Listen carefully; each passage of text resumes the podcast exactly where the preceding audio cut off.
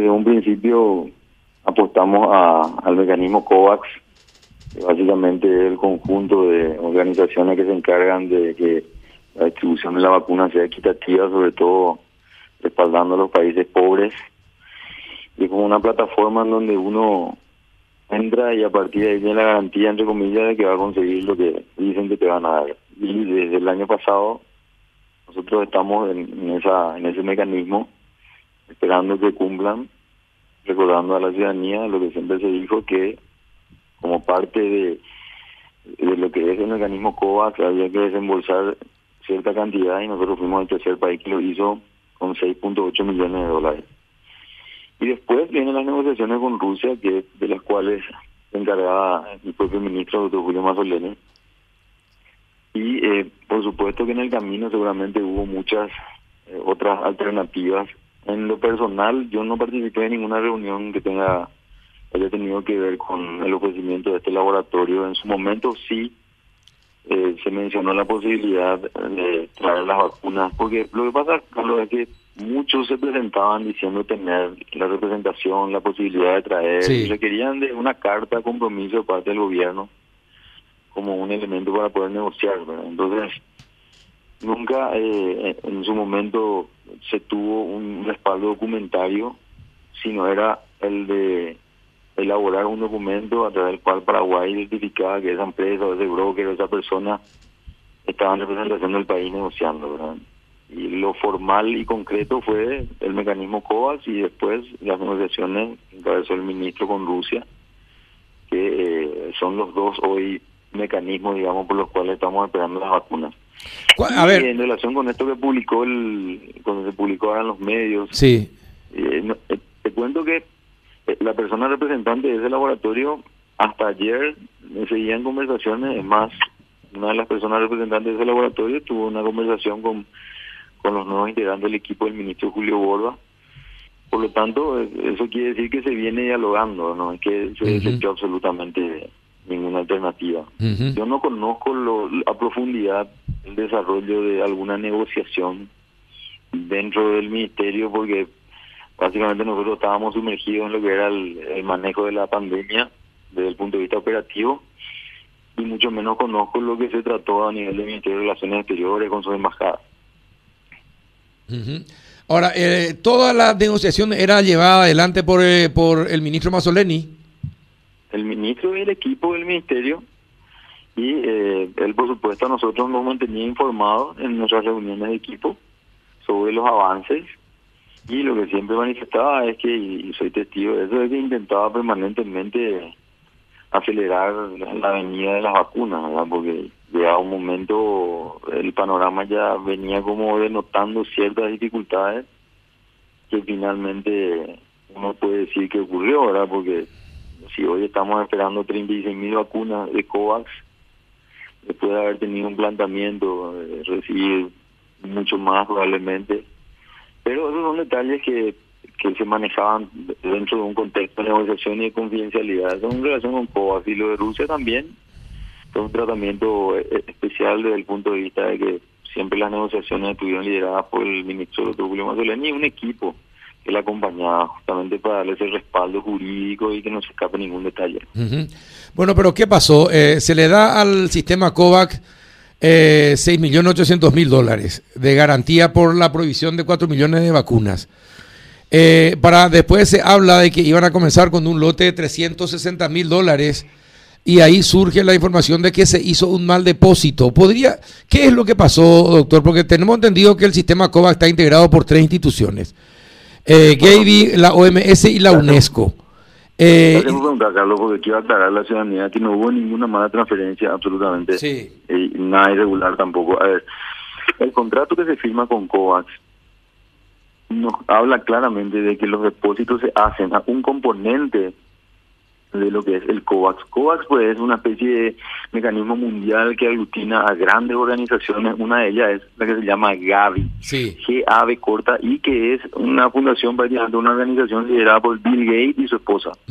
Ellos son los que se encargan de las cuestiones operativas y financieras de lo que es COVAX. Y en el contrato claramente expresaba al inicio que los depósitos ya sea para el primer compromiso o a la espera de las vacunas, se iban a realizar a Gavi. Y Gavi se encargaba, obviamente, de disponer de esos fondos para pelear por cada país, sumándolo de los otros países. Es decir, que en los 6.800, los 6 millones y pico de dólares. Entonces, nosotros transferimos los 6.8 millones de dólares a COVAX específicamente la cuenta de Gavi. Y obviamente la propuesta era en una primera etapa recibir de los 4 millones 200 mil entre 300 y algo mil y 600 mil vacunas. Sí. Esas 300, 600 mil era la primera alternativa. Bueno, cuando el señor Luis Alberto Escoto viene y manifiesta que para recibir la primera partida, que finalmente iba a ser de 300 y algo mil, se requería de otro adelanto de fondo de 2.8 millones de dólares. Esos 2.8 millones de dólares se depositaron nuevamente conforme lo que decía el contrato en la cuenta Gavi. Nosotros cumplimos, pero posteriormente eh, la OPS manifiesta que debió haber sido directamente la cuenta de la OPS y seguramente a través de su fondo rotatorio. Nosotros entonces procedimos a comunicarnos con Gaby oficialmente y solicitar la devolución y Gaby sin problema devolvió, porque imagínate, para Bill Gates 2.8 millones de dólares no va a ser problema para que se queme, ¿verdad? Y eso es importante que tengan en cuenta. Se devolvió ese dinero y está en la cuenta del Banco Nacional de Fomento disponible. Ese iba a ser un adelanto, Carlos, para la partida que iba a venir de 300 y algo mil, que es lo que se anunció, de lo cual va a venir un primer lote de 36 mil, ¿verdad? Entonces, ¿qué se decidió después? Pero doctor, eh, doctor, para un poquitito ahí, doctor, te quiero consultar algo si Paraguay, perdón, eh, si Paraguay ya pagó, depositó 6 millones 800 mil dólares, ¿por qué, ¿por qué tendría que dar otro 2 millones 800 mil dólares para recibir un lote de vacunas si ya tiene una garantía de casi 7 millones de dólares? No tiene, no tiene sentido porque simplemente no se va descontando. Ya se le envió 360 mil o 600 mil eh, dosis y se descuenta de lo que ya se, ya se adelantó, casi 7 millones de dólares. ¿Por qué, le, por qué la, el señor Escoto les vuelve, le vuelve a exigir al ministerio casi 3 millones de dólares?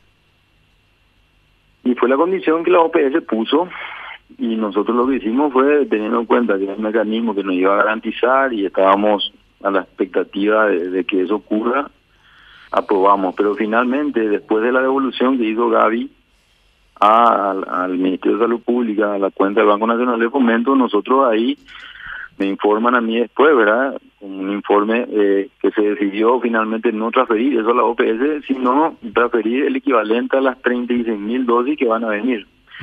Porque eh, habiendo ya depositado 6.8, bueno, esa es una decisión que se toma en el nivel superior y, se respetó esa decisión. Y lo que estamos haciendo ahora es esperar esas 36 mil dosis que el propio Luis Alberto Escoto, en la reunión que tuvo el ministro Julio Borba con él esta semana, aparentemente van a llegar, si no es hoy, mañana o a más tardar el viernes, llegaría entonces, si no puede esta semana, la próxima, y esa expectativa se está generando y bueno, vamos a esperar. ¿no? Esa es la realidad. Lo importante que yo quería manifestar es que esos 2.8 millones de dólares que se transfirieron se recuperaron. sí. Se recuperaron. Se recuperaron. Pero se recuperaron dentro de un proceso normal, Carlos. Tampoco fue que se hizo por error y que nos dimos cuenta del error, etcétera, Porque en el contrato original con COVAX habla claramente de dónde eh, se tiene que depositar. Pero después, obviamente, hubo una modificación y todo ahora lo que va a hacer o se probablemente se vaya al fondo rotatorio, que es lo que ellos manejan. Pero para aclarar nomás que no hubo nunca así tipo un error administrativo, o me equivoqué, mandé a Gaby, tenía que ser a... Así. Claro, tenía que... tenía que nosotros seguimos estrictamente lo que decía el contrato. Claro, tenía que cumplirse. Eh, tenía que cumplirse ese proceso a través de Gaby. Y después, bueno, cuando se dieron cuenta de que tenían más garantías de por medio y, y fue a parar a ese sitio, recuperaron ese dinero ¿Está acá en el Ministerio de Salud o dónde está ahora?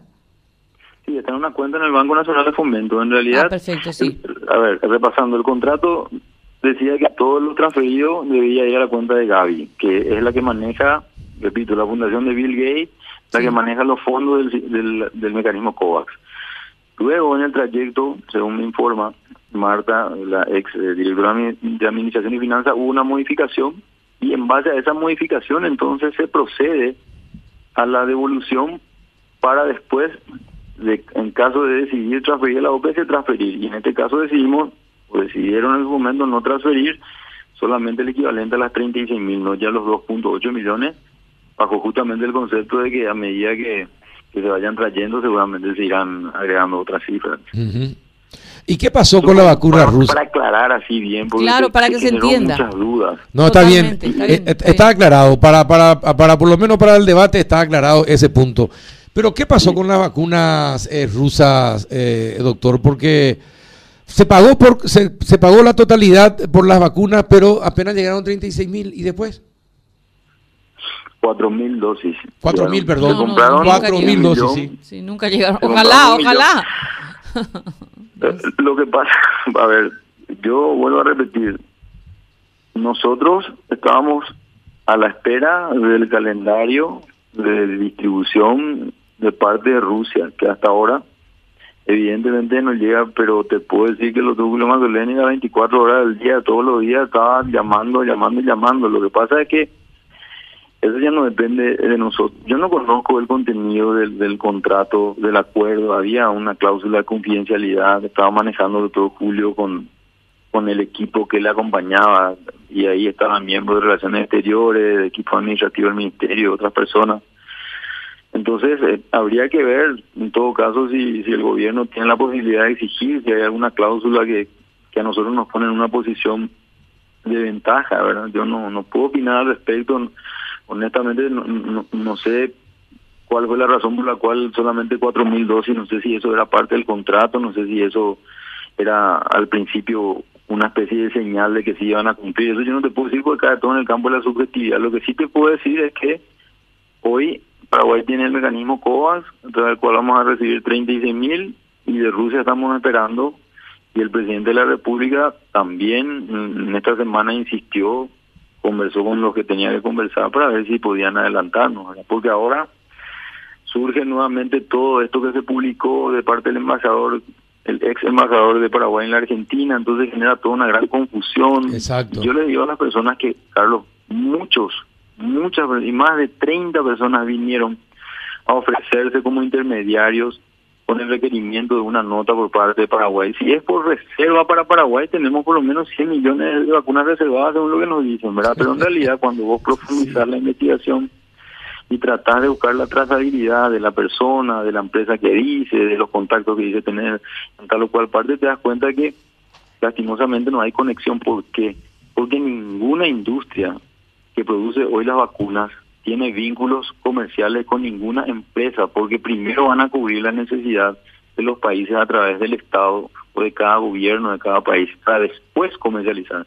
Porque ahí lo, hay algo muy importante, Carlos, que el hecho de que todas las vacunas están, las que se están usando están en fase 3